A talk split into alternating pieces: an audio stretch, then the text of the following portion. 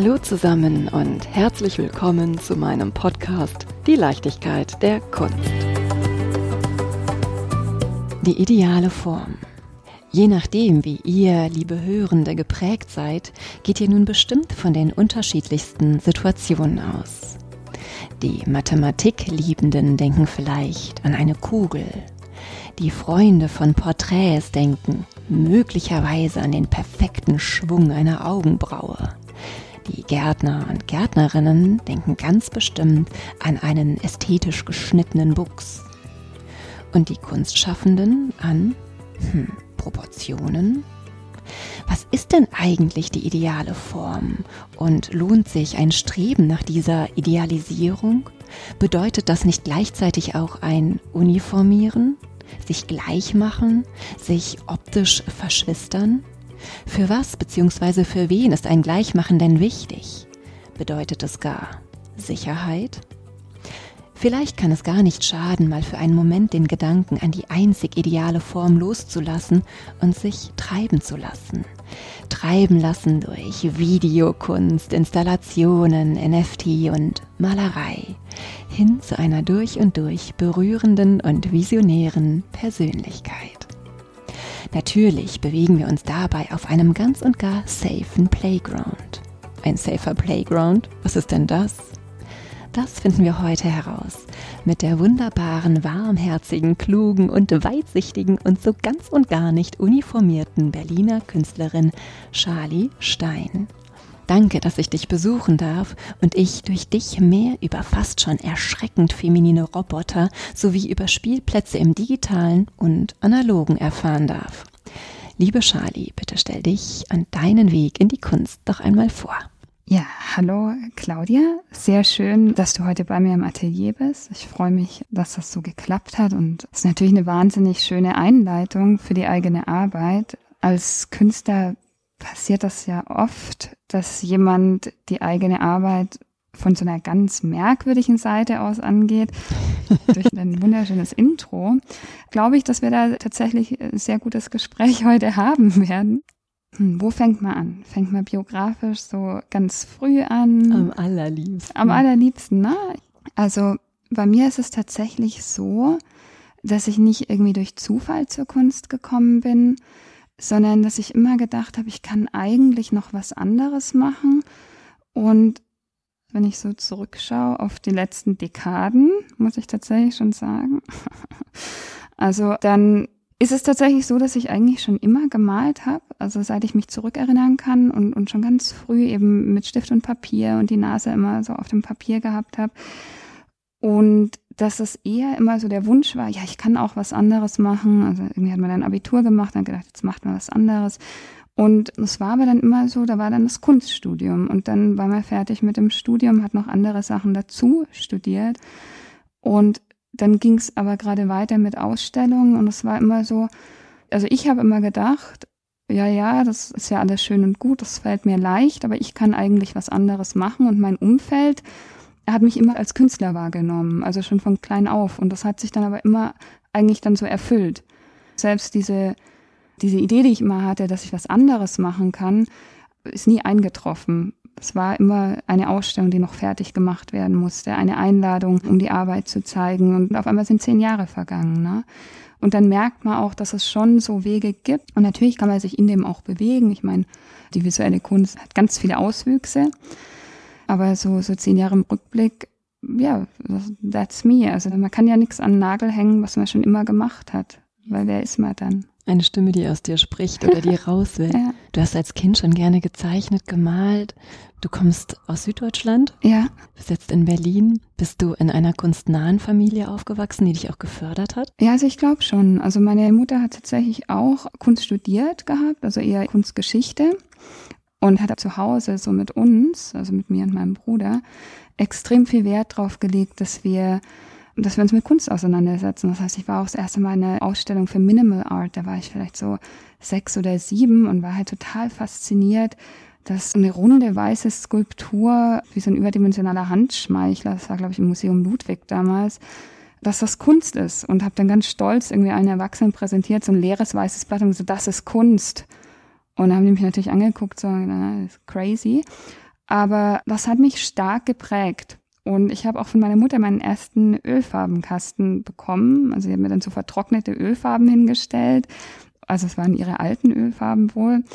Und so eine Leinwand aufgespannt. Das war auch eigentlich mehr so eine Bettdecke, die war auch nicht grundiert. Und das war das erste Ölbild, was ich gemalt habe, waren dann so Kreise, Dreiecke und abstrakte Formen, weil wir eben so Kandinsky-Bücher und sowas hatten. Und ich bin mal davon ausgegangen, okay, das ist das, was was man macht, ne? Dieses, also tatsächlich schon sehr früh zu schauen, was ist der Kontext, in dem ich bin. Also eigentlich auch fast schon absurd, mit sechs, sieben Jahren zu sagen, ich mache jetzt da keine Kuh hin, sondern das ist halt ein Dreieck. Und ich war dann auch natürlich total unzufrieden mit dem Ergebnis, was meiner Meinung nach heute, wenn ich zurückschaue, dem Material geschuldet war. Und meine Mutter meinte aber, nein, also für ein Kind ist das sehr gut. Und es hat sich sehr sehr eingeprägt bei mir, so dieses, okay, du bist jetzt ein Kind, da gelten andere Maßstäbe. Und dass man halt schon so über den Kontext der eigenen Arbeit und wie man wahrgenommen wird, auch nachdenkt. Ne? Also immer, wenn ich irgendwas machen wollte, mit 12, 13 wollte ich einen Roman schreiben, da wurde mir dann gesagt, ja, du bist aber ein Kind, das Kinder schreiben keine Romane und so. Also wurde schon gefördert und so, aber ich bin auch also in einem sehr, sehr kleinstädtischen bürgerlichen Umfeld groß geworden. Und da ist es dann schon so, dass der Wunsch zur Andersartigkeit, der glaube ich in mir so ganz tief verwurzelt ist, der wird dann natürlich von den Eltern aus, die haben dann das Gefühl, die müssen ein bisschen aufpassen, weil mhm. wer weiß, was da dann passiert. Was meinst du denn mit Andersartigkeit? Also ganz tief in mir drin habe ich den großen Wunsch, mich abzuheben, zumindest nicht der Mehrheit der Masse um mich herum zuzuordnen zu sein. Rein optisch ist das auch ein Thema, oder? Ich glaube schon ein Stück weit. Also es war aber schon immer so. Also mit 17 zum Beispiel, wenn ich irgendwie einkaufen gegangen bin und so, ich habe da immer irgendwelche Sachen noch mit auf das Einkaufsband draufgelegt, damit mich niemand so einschätzen kann von den Sachen, die ich so auswähle. Und ich glaube, das habe ich immer noch, dass ich so, ich, ich mag das auch Sachen zu erfinden und auch so Sätze zu sagen in Kombinationen, wie die noch keiner gesagt hat. Mhm weil ich dann immer denke, da passiert dann was Neues. Also das Neue ist ja auch oft Rekombination. Beim Kassenband hat man das dann so ganz banal, dass man halt irgendwie, ja, was ist denn das für eine Person, die halt solche Sachen kauft? Das passt ja überhaupt nicht zusammen. Aber ich glaube, dieses, sobald mich jemand festnageln kann, dann kann er natürlich auch gewisse Erwartungen einstellen. Und das ist eine Form von Einschränkung. Und ich glaube, dass ich mich da wirklich sehr stark dagegen wehre. Und das war am Anfang von meinem Schaffen auch so, auch im Studium, dass ich eigentlich immer versucht habe, mich nicht festlegen zu wollen in der eigenen Arbeit und auch bis zu einem, auf Englisch sagt man, to a fault, also zum eigenen Unglück eigentlich. Natürlich ist es immer schön, dann mittlerweile habe ich eine sehr deutliche Handschrift auch entwickelt, vor allem in meiner Malerei und Zeichnung. Aber ich habe schon so eine diebische Freude dran, wenn es dann so Arbeiten gibt die ein bisschen aus der Reihe tanzen, wie zum Beispiel der Spielplatz. Ne? Mhm. Ich könnte mir vorstellen, dass ganz viele Leute gerne wissen würden, warum ich so auf diesem Spielplatz herumreite. Äh, kannst du gar nicht auf dem Spielplatz herumreiten, das lässt dir nämlich gar nicht zu. wie kann das denn sein? Ja, also wenn man sich das anschaut, man kann das natürlich im Internet sehen. Also der Spielplatz ist eine Arbeit, die ist von 2011, die ist jetzt schon lange so auch mit mir mitgewachsen und mitgewandert, die war jetzt auch vor zwei Jahren, ich glaube während der Pandemie, auf der Skulpturentriennale in Bingen ausgestellt. Und das ist tatsächlich ein lebensgroßer Spielplatz, ganz in weiß lackiert. Und in dem Spielplatz funktioniert eigentlich nicht so, wie das bekanntermaßen funktionieren würde. Also die Rutsche, die ja normalerweise vielleicht in so einem bespielbaren 30 Grad Winkel auf der Wiese drauf warte, dass Kinder runterrutschen. Die liegt mit einem 0 Grad Winkel flach auf dem Boden. Das Schaukelbrett, da ist die Kette so lange von der Schaukel, dass das Schaukelbrett auch auf dem Boden ist. Also man kann damit dann auch nicht mehr schaukeln. Auf den ersten Blick löst der Spielplatz dieses Gefühl aus, dass jeder Spielplatz auch auslöst. Also er sieht auch erstmal aus wie ein Spielplatz.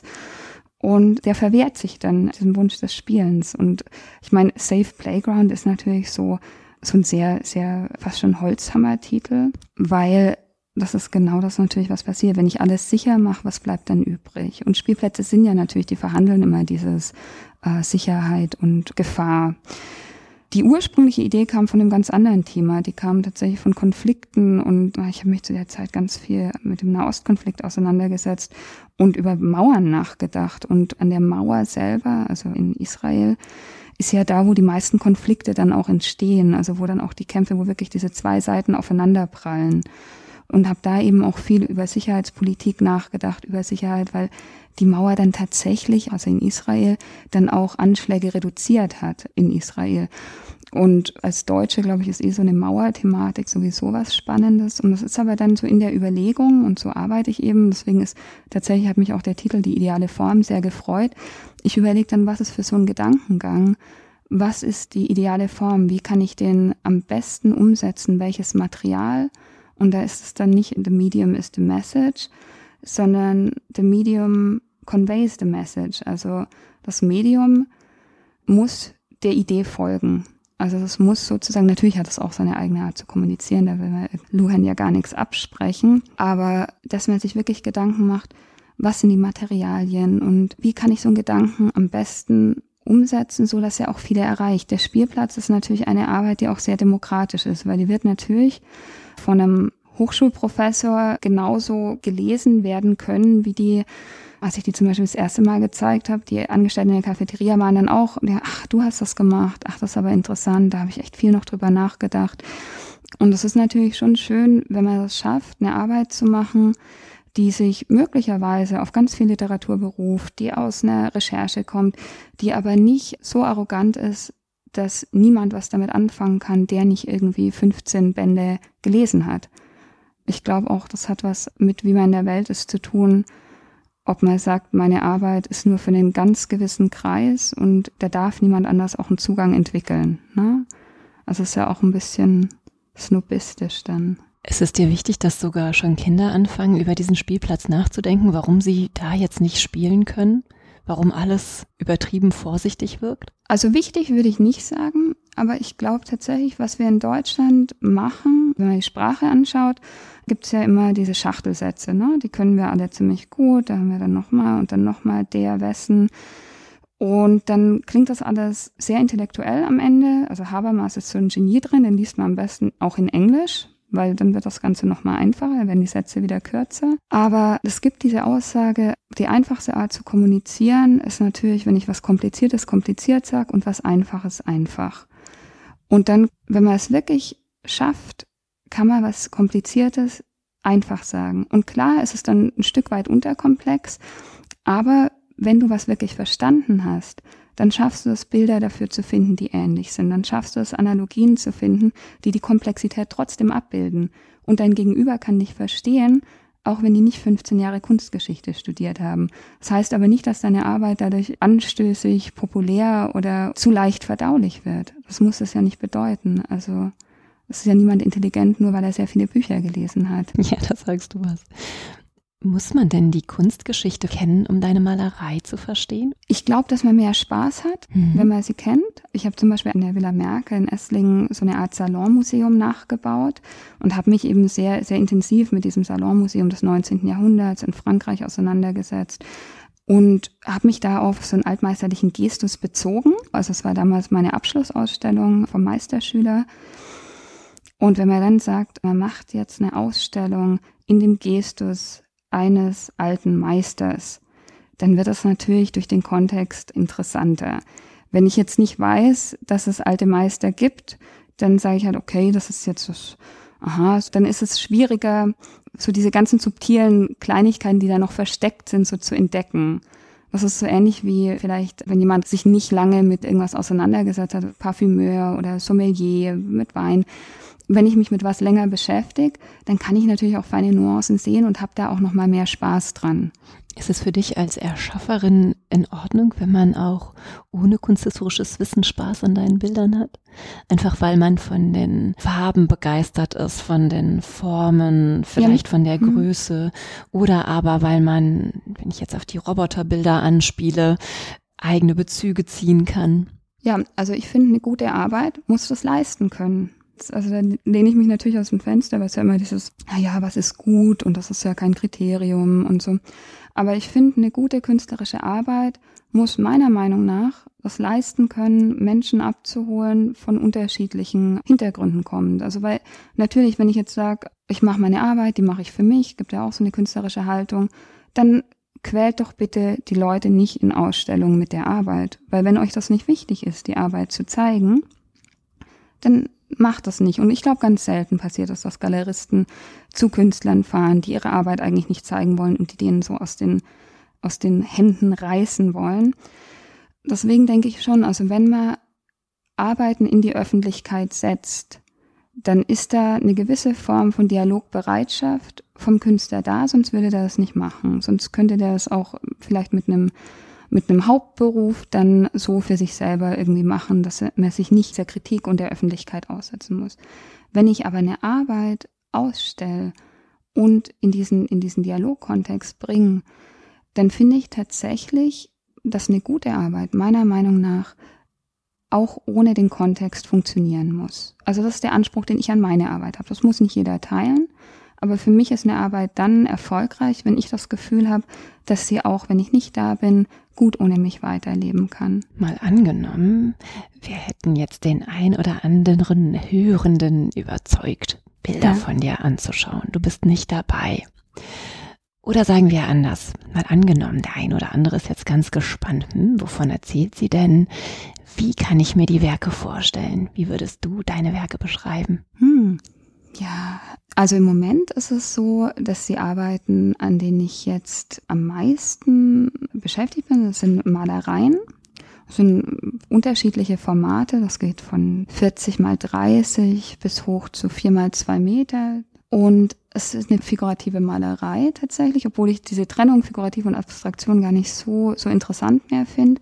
Aber man sieht darauf Geschöpfe, Wesen, die in der Regel weiblich konnotiert sind mit vergrößerten Augen, die fast schon so wie so, wie so runde Kameraaugen oder so, so Kameralinsen vielleicht auch ein bisschen, vielleicht auch was Puppenhaftes, zurückschauen auf den Betrachter in der Regel. Manchmal schauen die auch so aus dem Bild heraus, aber es gibt auf jeden Fall so einen Moment des Blickes, der zurückgeworfen wird.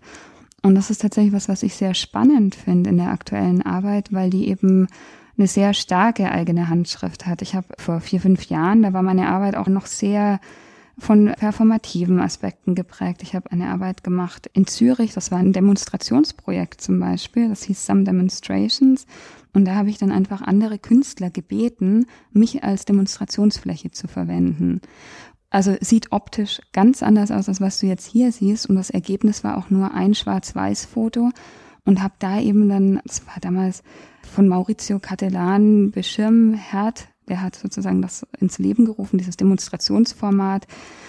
Und ich war eine dieser Künstlerinnen, die dazu gearbeitet haben. Und ich habe dann gesagt, Demonstration, damit kann ich eigentlich gar nichts anfangen. Ich schreie nicht gerne rum auf der Straße. Ich mache mir lieber meine Gedanken so, so zurückgezogen und habe dann aus dieser Not raus, also aus dieser Restriktion, weil das ja oft gut ist, wenn dann was so aufstößt oder so widerspenstig ist, da kommen oft ganz gute Arbeiten bei raus.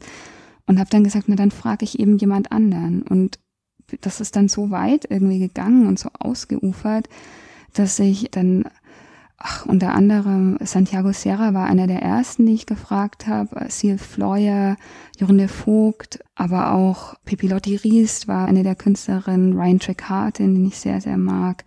Ryan Gander auch, also sehr viele internationale Künstler dann gefragt und gesagt, gib mir eine Score oder so eine Anweisung, was ich für dich demonstrieren soll, was, was lohnt sich, wofür man auf die Straße geht und habe diesen verzweifelten kleinen Ein-Personen-Protest gemacht. Und das dann immer in einem Foto nur dokumentiert. Also da kommt schon auch wieder das Malerische durch. Also ich habe immer das Gefühl, wenn ich arbeite, ist es immer als Maler. Aber diese, diese performative Arbeit und auch der Spielplatz, das sind Arbeiten, die eigentlich keine deutliche Handschrift haben. Mhm. Um das auch wieder zu der Malerei, wo wir jetzt uns ja befinden, also es sind ja sehr viele Malereien um uns herum, die schon sehr zuordnenbar sind. Also man kann die sehr gut zuordnen, man kann, man kann die wiedererkennen. Und das stammte schon auch so ein bisschen aus dieser Prägung, dass Minimal Art den Künstler auch ein Stück weit vernichtet. Ne? Also da gibt es ja ganz viele tolle Künstler, die so arbeiten. C.F. Lawyer zum Beispiel ist eine davon, Martin Creed oder eben auch Ryan Gander, die eine gute Idee haben, die dann sehr minimal konzeptuell darstellen. Vielleicht Elmgren in Draxel jetzt so mit ihrem Geldautomaten, der an der Berliner Mauer ist. Und das sind super Ideen. Nur die Handschrift ist so ein bisschen weg. Du musst ja permanent dann neue Ideen haben und du hast aber auch ganz viele, die so ähnlich arbeiten. Das heißt, die Frage ist dann, ist das, was du möchtest oder und mir hat das tatsächlich gefehlt. Also ich habe im Studium kaum gemalt. Ich habe auch zu einer Zeit studiert, wo es so ein bisschen verpönt war. Wann war das? Ich habe von 2008, 2006 irgendwie so bis 2014 ungefähr studiert, war dann aber noch Meisterschüler, war aber dann schon in Shanghai und in New York und so und war eigentlich nicht mehr so richtig da. Aber ich habe auch nie so richtig bei einer Person fest studiert. Also ich habe insgesamt habe ich bei Gerhard Merz in München studiert, dann kurz bei Klaus von Bruch, der mehr so Medien macht. Dann habe ich bei Rainer Ganal, der auch mehr Medien äh, kritisch und, und sehr viel so, so Kapitalismuskritik macht, was auch so ein Kapitel für sich ist. Und habe dann bei Christian Jankowski meinen Abschluss gemacht. Aber mir war es immer sehr wichtig, dieses deutsche System von da gibt es einen, der dir sagt, wie du das zu machen hast. Also es war nicht so, so mein Weg. Also ich wollte da schon immer äh, möglichst viel anschauen und auch so mein eigenes dann finden. Und ab dem Zeitpunkt, wo ich wirklich meinen Meisterschüler gemacht habe, da ging es ja schon los mit Malerei wieder. Und ab dem Meisterschüler war es dann so, jetzt bist du auf dich allein gestellt und schwupps die Wups, da war die Malerei da, da war die Zeichnung da. Und das hat sich so kontinuierlich und ganz organisch jetzt wieder zu einer Malerei Arbeit entwickelt. Ne? War damals schon deine Handschrift erkennbar? Frauen, die eher anmuten wie Computerwesen, wie Roboter, große Augen, bisschen lasziv, bisschen unschuldig, fragil. Ja, ich glaube schon, also weil in dieser Ausstellung, die ich jetzt ein paar Mal so erwähnt habe, da ging es tatsächlich darum, dass alles daherkommt, als wäre das jetzt ein Salonmuseum.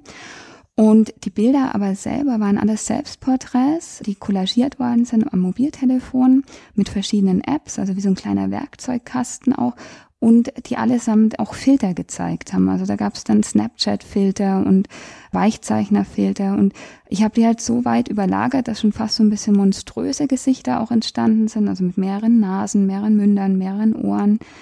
Und die Idee war, dass man etwas darstellt, was wie altmeisterliche Malerei daherkommt, dass es aber so in der Form gleichzeitig vor fünf Jahren noch gar nicht gegeben hätte, weil es eben diese Filterästhetik widerspiegelt.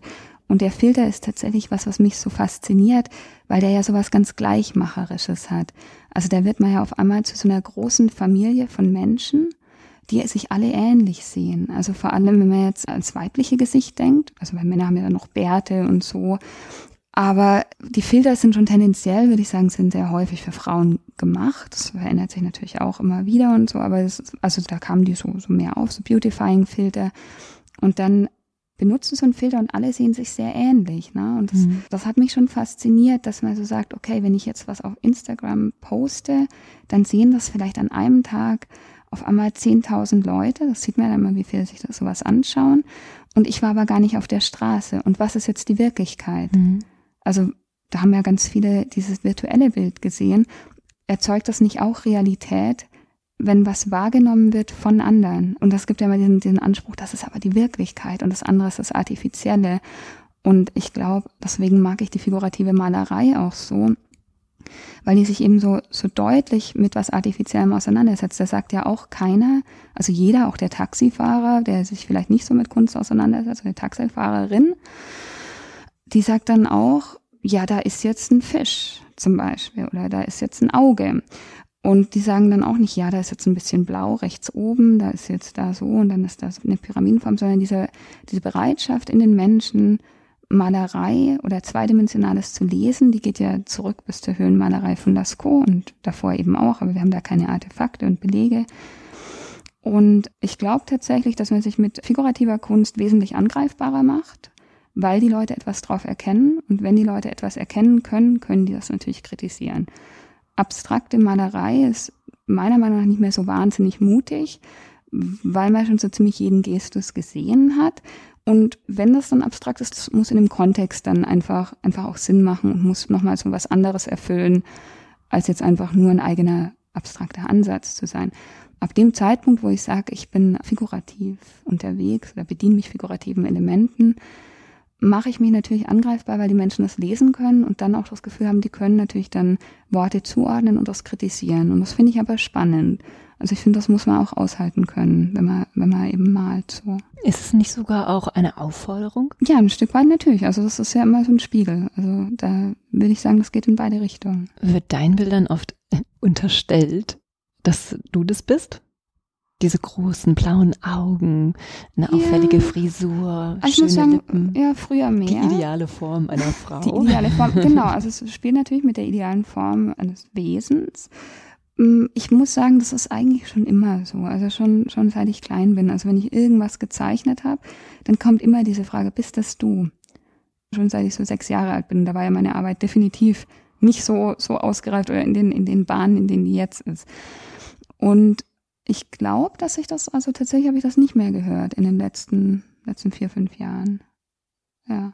Ich habe das gedacht. Ah, ich glaube, okay. eins der ersten Titel, die ich so ganz, ganz bewusst von dir als Charlie Stein wahrgenommen habe, war Company Asset. Ich glaube, im Vordergrund habe ich auch noch so einen kleinen SUV gesehen und habe gedacht, ach, ist das ein Selbstporträt oder ist das die Darstellung der Idealfrau? Es ist lustig. Also es ist definitiv kein Selbstporträt im eigentlichen Sinne, also nicht, nicht im Bewussten. Es kommt auch nicht von der eigenen visuellen Quelle, die mich beinhält. Aber ist natürlich interessant. Ne? Und ich denke, klar, ich beschäftige mich mit der weiblichen Form. Ich bin natürlich ganz oft Modell gewesen für meine eigene Arbeit, so als, als Teenager oder so. Oder, also zu meiner, zu meiner Zeit. Darf ich das schon ich sagen? Ich bin älter als du, ja, das darfst du sagen. Also äh, hat man tatsächlich noch mit dem Spiegel gearbeitet. Und das heißt natürlich, dieses am meisten verfügbare Modell ist man natürlich selber. Und eben für diese Salonmuseum-Ausstellung ging es tatsächlich auch um das Selbstporträt, um das künstlerische Selbstporträt, was, was es ja, ähm, also normalerweise, wenn eine Frau abgebildet wird, in der Malerei ist es zu 90 Prozent ein männlicher Blick und nicht die Künstlerin, die sich selber zeigt. Natürlich gibt's Käthe Kollwitz und Konsorten, aber in der Regel ist es ein männlicher Blick, der drauf geworfen wird. Und dafür war es tatsächlich sehr viele Selbstporträts. Das heißt, natürlich steckt in jeder Arbeit, glaube ich. Aber ich glaube auch, wenn Seal Fleuer eine Arbeit macht, die Meeting Point heißt, die dann irgendwie vier Pfeile sind, die man überall hinkleben kann, wo man das möchte, glaube ich, ist das auch ein Stück weit ein Selbstporträt. Also ich glaube schon, dass wir die Sachen abbilden, mit denen wir selber konfrontiert sind. Und ich glaube, ab dem Zeitpunkt, wo ich mich mit dem weiblichen Gesicht beschäftige, wird diese Vermutung immer kommen. Und ich glaube aber auch, also für jede andere Künstlerin würde das genauso vermutet werden. In dem Fall, den du jetzt genannt hast, tatsächlich war ich gar nicht in, in dem Gedanken drin, aber natürlich, ich mal sehr klassisch, also ich mache das ja wirklich sehr, sehr lange, dass ich mit Ölfarben mal mit Ölfarben umgehe. Das heißt schon, da sind Bewegungen drin und ich bin ja auch niemand, der so, so abklebt und so penibel ist, sondern ich liebe ja auch, wenn dann irgendwas so ein bisschen swooshy ist und man sieht den Duktus und man lässt was offen und man lässt auch was, ich sage jetzt schlecht in Anführungsstrichen, aber man lässt, wo noch so, so Farbe sich überlappt und so. Also wenn man nah hingeht, wenn man die im Internet anschaut, sind die ja sehr klein, ne? Das heißt, es ist, als wäre man 500 Meter weit weg von manchen Arbeiten. Wenn du aber die, die live siehst, dann hast du natürlich schon, da hast du Pinselspritze, da hast du diese ganze, ganze malerische Sache, die ist da drin und, und da ist dann der eine Lippenschwung, ist dann vielleicht tatsächlich so unbewusst ein bisschen mehr so, wie man es gewöhnt war mhm. von früher. Ist es für dich spannend zu untersuchen? Ob ich da drin bin? Mhm. Nicht so wirklich, weil ich das ja zu 100 Prozent meiner Zeit mache ich das ja. Und das wäre ja irgendwie, also das, die Frage stellt sich für mich gar nicht, ob ich da irgendwo drin bin, weil ich natürlich da irgendwo drin bin. Mhm. Also es wäre fatal, wenn ich eine Arbeit mache. Ich, also ich bin ja kein Chirurg und das war ja auch das, was ich vorhin mit der Minimal Art meinte. Ich finde das wahnsinnig traurig, wenn Leute Kunst machen, wie Essays schreiben behandeln. Das ist eigentlich ist es nicht besonders mutig, weil ich kann mich natürlich immer hinter hinter Kunsttheorie verstecken. Das könnte ich auch machen. Ich bin also absolut in der Lage, akademische Texte zu lesen, die aufzubereiten und so.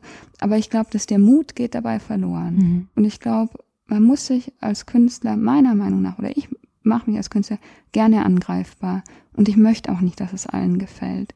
Ich möchte, dass zumindest der ein oder andere damit nichts anfangen kann, am besten noch aufgebracht, irritiert und wütend ist.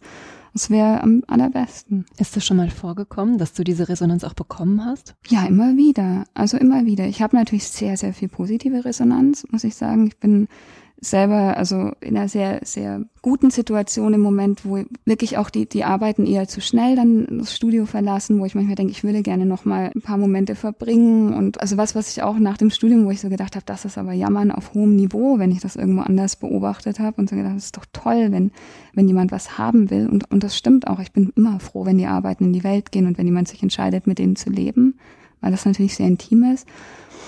Aber ich freue mich dann natürlich immer, wenn jemand sagt, das ist aber auch sehr brutal oder ähm, das, also mich, mich schreckt das ab oder das stößt einen ja auch ein bisschen ab. Da bin ich froh. Also ich freue mich da über alles, was das auslöst. Warum hast du ein SUV vor Company Asset gesetzt? Also ich habe Company Asset tatsächlich auf dem SUV gesetzt und noch zwei andere Arbeiten in der Ausstellung, die du meinst. Und das ist ein kleiner Kinder-SUV, das ist ein Elektroauto, das ist schwarz, das hat auch so AMG-Aufkleber an den Seiten drauf. Auch schräg irgendwie, oder? Ja, genau. Und das hat mir als Objekt schon so wahnsinnig gefallen, sage ich jetzt, aber mich natürlich auch total irritiert als Objekt. Also gefallen ist wirklich so mit so Airquotes. Also ich mache jetzt so Luftanführungsstrichen. Gänsefüßchen. Gänsefüßchen, ja. Das ist immer unterschiedlich, was die Leute da so sagen aber gefallen in dem Sinn, dass es natürlich ein abstoßendes Objekt ist. Wer kauft denn seinem Kind einen kleinen Elektro, Elektroauto, das Mercedes sein muss? Also das Brand stimmt auch und so. Und diese, diese Idee, das hat natürlich mit dem Kind gar nichts zu tun. Das Kind hätte wahrscheinlich lieber einen roten Feuerwehrtruck in dem Alter, in dem es da noch reinpasst. Und wird aber schon sehr früh so mit dieser Brand Identity konfrontiert.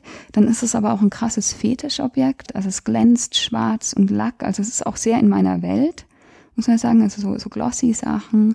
Ist eigentlich sehr erwachsen, aber eine verkleinerte Form davon. Und es spielt auch so ein bisschen auf diese Kunstwelt an, wenn es dann in diese merkantilistische Ebene geht, wo es eben Artfairs gibt, wo die Leute reisen an mit dem Business Learjet, die, die Sammler kommen in den BMW äh, Limousinen, irgendwie werden die rumchauffiert. Und die Kunst selber wird aber von Arthändlern gebracht. Also die kommt in Trucks, die kommt in so einem Lieferwagen an. Und das steht natürlich in einem ganz krassen Kontrast zu wie diese Käufer dann da ankommen. Und also mich hat schon diese, diese Idee von Mobilität fasziniert mich sehr.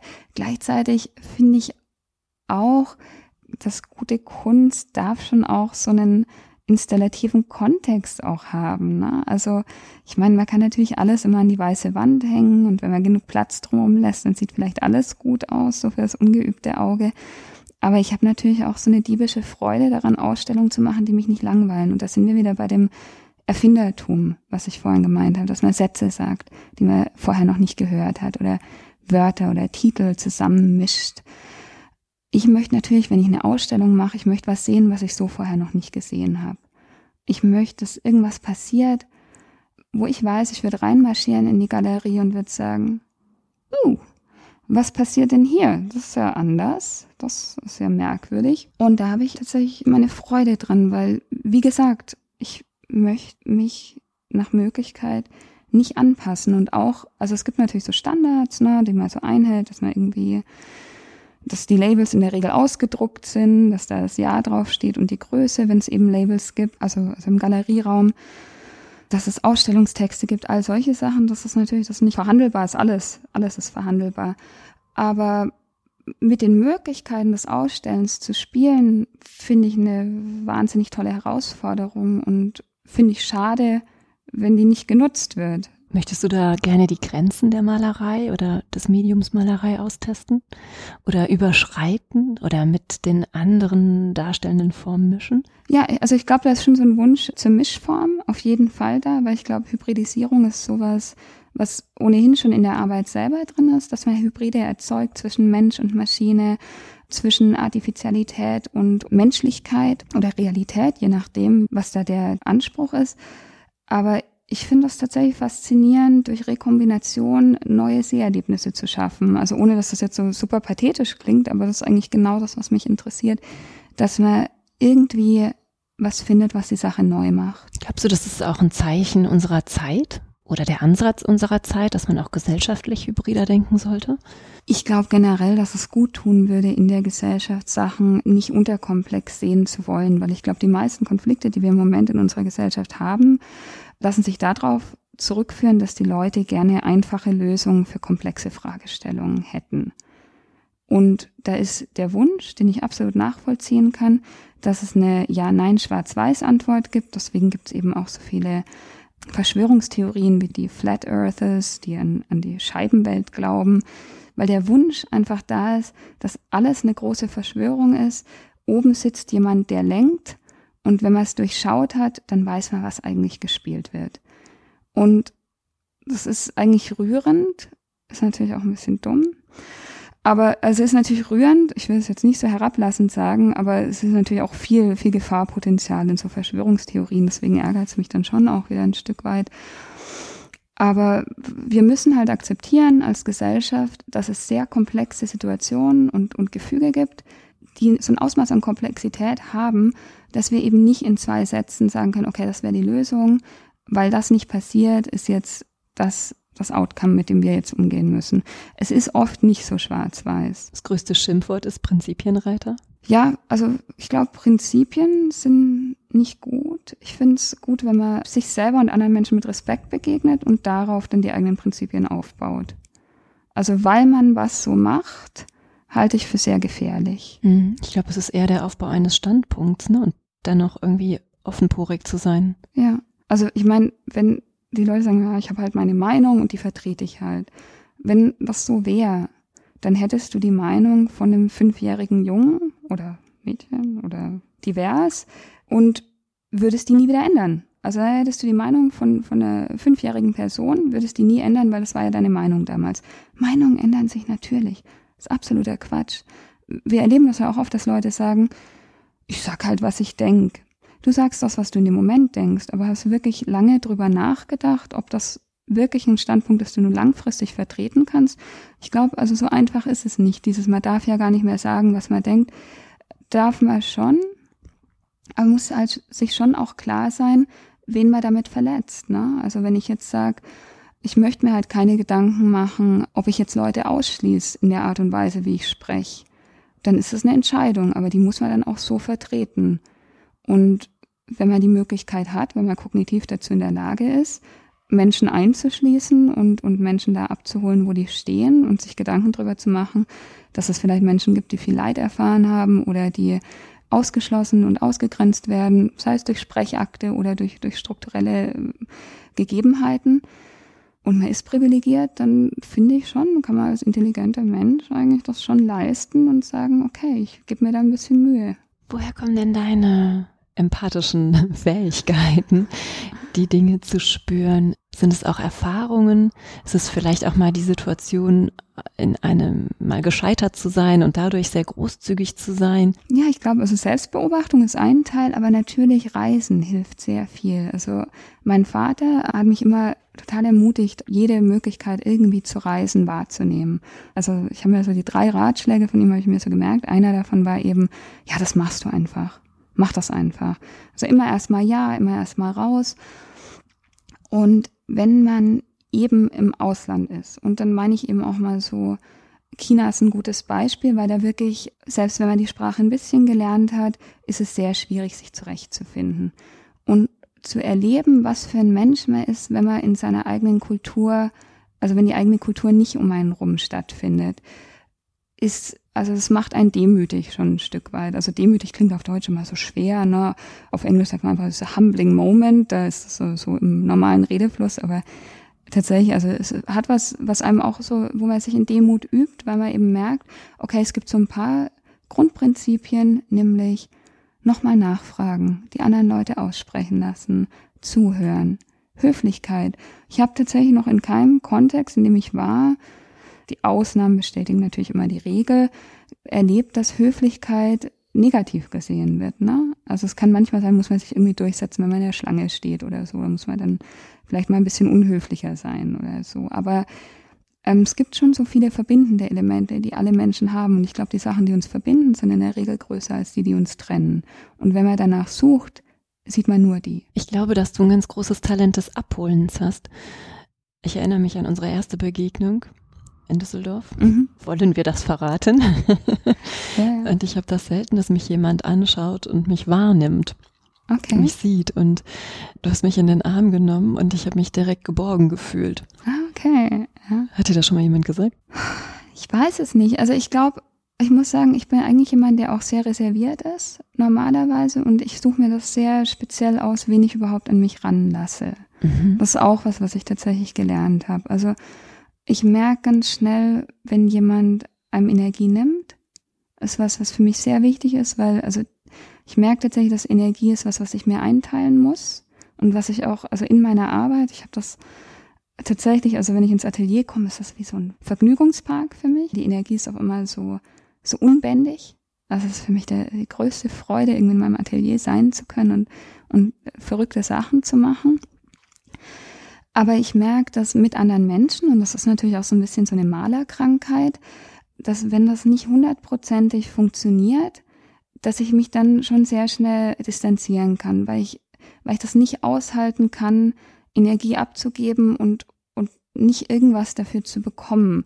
Also gar nicht so in so einem transaktionalen Ding, aber wenn sich zwei Menschen treffen, die sich gut verstehen, dann fühlt sich das nicht an, als gibt man Energie her, sondern wir bekommen, beide bekommen. Mhm. Und ich glaube schon, dass wir einfach das Glück haben, dass bei uns, also du, du bist ja auch jemand, der, der sehr offen und sehr kritikfähig ist und ja auch überhaupt nicht scheu auf Menschen zugeht. Das würde ich mir ja. jetzt auch nicht so zuschreiben. Und, und ich glaube, das merke ich dann schon. Also ich will jetzt nicht sagen, dass es eine generelle Qualität von mir ist, weil ich tatsächlich sehr schnell zumache, wenn Leute mich überfallen wollen. Also das ist dann auch, weiß ich nicht, ob das so ein Privileg ist, aber ich verbringe tatsächlich nur mit sehr wenigen Menschen, die ich sehr schätze, viel Zeit. Jetzt musst du eine Überleitung finden, weil ich bin jetzt ein bisschen gerührt. Fehlen mir die Worte. Lass uns doch über Augen sprechen. ja, also ich glaube, Kunst kann schon so, so ein kommunikatives Moment haben und wie du sagst, du siehst die Arbeit und dann du die Person dahinter kennenlernen. Ich muss tatsächlich sagen, ähm, um zurückzukommen auf was du eben meintest, ich hatte immer dieses, dieses Gefühl, ich möchte gar keine Maler, die ich mag, persönlich kennenlernen oder Künstler auch, weil ich habe Angst, dass das dann die Arbeit verändert. Mhm. Also es gibt ja so, ich glaube gerade in Deutschland, das ist ja mal sehr apollinisch, sehr rational. Die Arbeit muss getrennt von dem Künstler gesehen werden. Mittlerweile, glaube ich, also in der visuellen Kunst ist es nicht mehr so. In der Literatur hält sich das hartnäckig, dass man ja keine biografischen Schlüsse ziehen darf auf die literarischen Texte, wurde mir auch so vermittelt. Ich habe ja dann auch noch Anglistik nebenher studiert und Linguistik und Politikwissenschaften und alles Mögliche. Aber ich habe dann tatsächlich, irgendwann habe ich da auch für diese Arbeit, wo ich dann eben äh, Seal Fleuer zum Beispiel, jemand, den ich, wo ich nur die Arbeit kannte und sehr geschätzt habe, äh, habe ich dann persönlich kennengelernt und habe dann gemeint, ja, du findest die Arbeit gut, weil das in der Person genau so auch ist. Also das ist immer wie ich vorhin meinte, auch so ein Porträt von der Person, die Arbeit selber. Und man merkt natürlich auch so ein gewisses Gespür und eine Intelligenz und eine Feinsinnigkeit. Und, und habe das dann nochmal, da hatte ich dann irgendwann wollte ich mal Karen Klimnick, die Ausstellung sehen, da war ich in New York und dann war eben Karen da auch da und dann hatte die auch so dicke Kopfhörer auf. Ich glaube, die wollte dann auch nicht, dass so viele Leute mit ihr reden, was ich auch total nachvollziehen kann, weil wenn natürlich deine eigene Ausstellung ist, dann ist das schon, also wie in die Sauna gehen, aber halt so werden dann danach so Noten vergeben. Also es kann schon auch so ein unangenehmes Gefühl sein, in der, in der eigenen Ausstellung zugegen zu sein. Weil, weil das ja erstmal alles so im Inneren passiert oder im stillen Kämmerchen und dann geht das so nach außen und da war sie eben da und dann habe ich so, irgendwann habe ich gedacht, ja, jetzt sage ich wenigstens mal Hallo, wenn ich jetzt sowieso schon da bin und habe ihr dann so gesagt, ja, also ich mag ihre Arbeit sehr, habe ihr das gesagt, dass ich es sehr schätze und es war halt dann so, hat sich eine schöne Unterhaltung irgendwie entsponnen. Und das hat sich bisher immer bewahrheitet, dass wenn ich die Arbeit mag, wenn mir da was gefällt, kann ich mit der Person auch gut umgehen. Und gleichzeitig auch, also in die andere Richtung schon auch. Also es ist selten, dass ich eine Arbeit abstoßend finde und dann merke, ach, das ist aber so eine nette Person. Mhm. Und ich glaube, nett wird ja auch immer so, das stellt man sich ja auch unter den Verdacht, wenn man Manieren hat, wenn man freundlich ist, wenn man seine eigenen Ausbrüche zurückstellen kann, das ist ja nicht künstlerisch. Ne? Man müsste ja eigentlich die ganze Zeit rumschreien und sich kaum unter Kontrolle haben. Ist aber auch eine Typsache. Also ich würde zum Beispiel nicht jedem erlauben, mich so zu sehen. Ja, es kommt immer drauf an. Ich glaube, dass Jonathan Mese zum Beispiel, ich glaube, der zieht sehr viel Energie aus seiner performativen Art. Also wenn er, wenn er da performativ unterwegs ist, ich glaube, das tut ihm gut und es ist sofort an. Ich glaube auch, das macht ihn nicht müde ich muss sagen, wenn ich so, so äh, performativ arbeite, strengt mich schon auch immer an, weil man natürlich allen zur gleichen Zeit was von sich hergibt, ne? Auch so angeschaut wird. Und vielleicht schauen auch deswegen die Bilder so ein Stück weit zurück, um das auch wieder so abzuwehren. Ja, einige schauen zurück, einige schauen aus dem Bild heraus. Es ist irgendwie so eine leichte Melancholie zu spüren. Du sagtest eben wie Kameralinsen. Ja, ich meine, also sie, sie, sind ja nicht wirklich so, also von der Form her sind die ja auch so rund, wie so, wie so Fischaugenkameras. Also das spielt schon sehr stark mit diesem Blick, der ja normalerweise schon, kann man auch sagen, also häufig in dem Kanon der Kunstgeschichte ein männlicher Blick ist, der auf ein weibliches Subjekt geworfen wird. Ne? Und dann hat man da irgendwie Porträts, wenn man an die Frick Collection denkt, wo dann junge Frauen in so berüschten Kleidern scheu auf den Maler blicken und auch auf den Betrachter, auf das angestammte Publikum. Und klar, das spielt natürlich schon mit der Sehgewohnheit, wie, wie wir Malerei in der Vergangenheit betrachtet haben. Und dann wird das auf einmal überdimensioniert zurückgeworfen. Ich glaube, das steckt da schon drin. Warum faszinieren dich Roboter so? Ja, Roboter sind natürlich so die Idealform. Das ist ja lustigerweise, wie du auch dieses Gespräch mit mir genannt hast. Ich weiß auch nicht, dass tiefer Recherche zugrunde liegt. Ich gehe mal davon Selbstverständlich. aus. Selbstverständlich. Ja. Aber ich Fünf mein, Tage lang und Nächte. mindestens, mindestens. Ich sage ja mal, ich habe ein ganzes Leben lang recherchiert, damit ich das machen kann, was ich jetzt mache. Aber Roboter sind tatsächlich deswegen so faszinierend für mich, weil die mit der gleichen Artificialität umgehen wie ähm, die Darstellung von Menschen in Bildern. Also da werden ja Figuren erzeugt, die aussehen wie Menschen, die nach dem Abbild des Menschen oft geschaffen werden. Natürlich gibt es auch Roboterarme, aber du siehst, selbst der Roboterarm hat so eine menschliche Konnotation in diese Personifikation des Armes. Und mich fasziniert diese Idee, dass der Mensch schon sehr lange, nämlich schon seit der griechischen Antike und wahrscheinlich schon davor, drüber nachdenkt, Metallmenschen oder künstliche Menschen zu erzeugen, die gewisse Eigenschaften, die ein Mensch hat, nicht haben, nämlich Schmerzempfinden, Weinen, auch natürlich ein Roboter muss nie auf die Toilette, der muss nie schlafen, muss vielleicht sich aufladen oder so. Aber die Idealform des Menschen, und das sagt ja dann ganz viel über den Menschen aus, also der Roboter ist eigentlich so ein wunderschönes Bild oder so ein Temperaturmesser, wie ist es um unsere Gesellschaft, wie ist es um das Bild des Menschen bestimmt. Weil in diesem Wunsch steckt ja auch, steckt ja auch was sehr Grausames, ne? Zu sagen, als ideales Wesen müsste man nicht schlafen und dann finden die Träume nicht statt. Oder als ideales Wesen darf man nicht weinen und dann werden Gefühle auf einmal herabgewürdigt, die wahrscheinlich meiner Meinung nach genauso relevant und wichtig sind. Vor allem fürs Kunstmachen natürlich, wenn man an die Romantik denkt, an Sturm und Drang.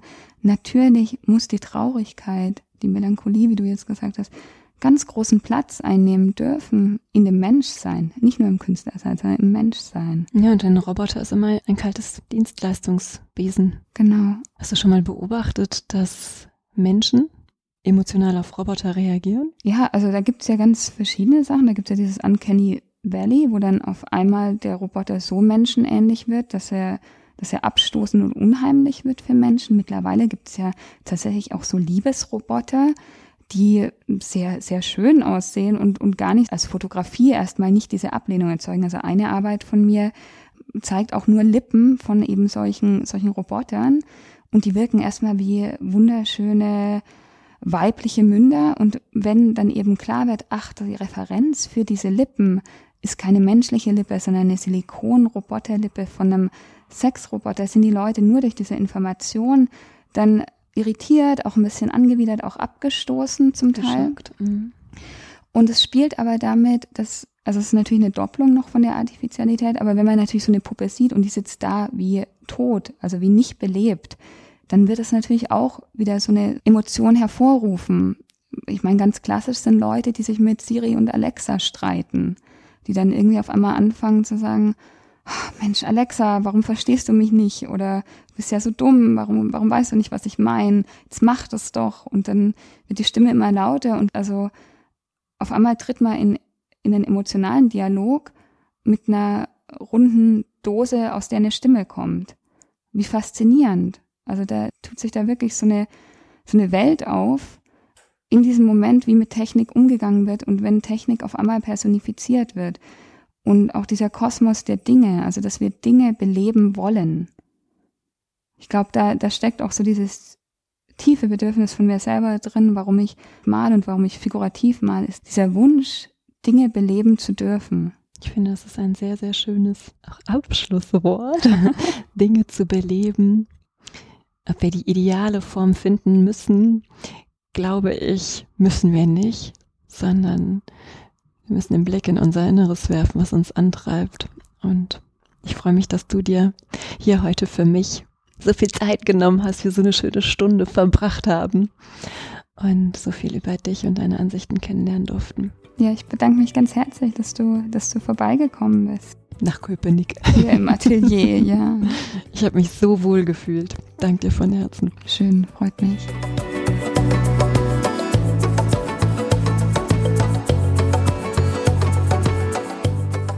Immer auf der Suche nach spannenden GesprächspartnerInnen, die euch und mir die Welt der Kunst entschlüsseln, reise ich quer durch Deutschland. Wenn du die Reisen von Die Leichtigkeit der Kunst unterstützen möchtest, dann freue ich mich sehr über deine Kulturpartnerschaft. Geht auch ganz einfach via paypal.me slash Leichtigkeit der Kunst oder mit einer goldenen, silbernen oder bronzenen Mitgliedschaft über steadyhq.com slash die Leichtigkeit der Kunst. Bedanken möchte ich mich von ganzem Herzen bei allen Hörenden, die bereits die ein oder andere Reise unterstützt haben. PS, ihr möchtet mehr über die Leichtigkeit der Kunst erfahren und mal einen Blick hinter die Kulisse werfen? Dann habe ich einen Tipp. Tragt euch in den Newsletter bei steadyhq.com slash die Leichtigkeit der Kunst ein. Ihr habt Fragen, Anregungen und Feedback? Dann schickt mir gerne eine E-Mail an claudia at dieleichtigkeitderkunst.de. Und wenn ihr mögt, dann freue ich mich sehr über euer Like und eine Bewertung. Ihr möchtet weitere Informationen? Dann schaut auf meiner Website unter www.dieleichtigkeitderkunst.de. Und nun von Herzen Dank.